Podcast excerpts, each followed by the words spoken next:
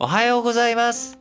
2021年2月15日の配信です。2月13日、イタリアの総理大臣として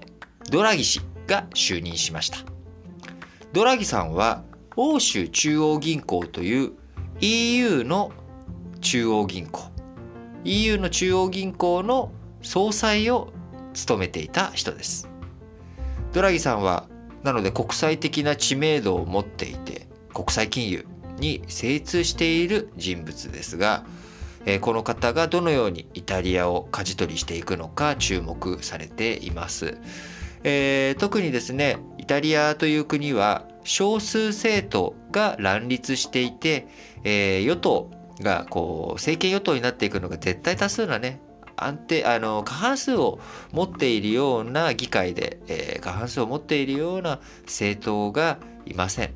なので、えーすごくその知名度とか人気度という面でドラギさんはこう挙国一致、えー国全体をね取りまとめられるような人物として期待されています。えー今年タリアは G20 の議長国も務めますので、えーますますこのイタリアがどういうふうに政治をしていくのかドラギさんがどういうふうなあ動き方をするのかというのが非常に注目されています。とはいえですねやっぱり少数与党が、えー寄せ集めというような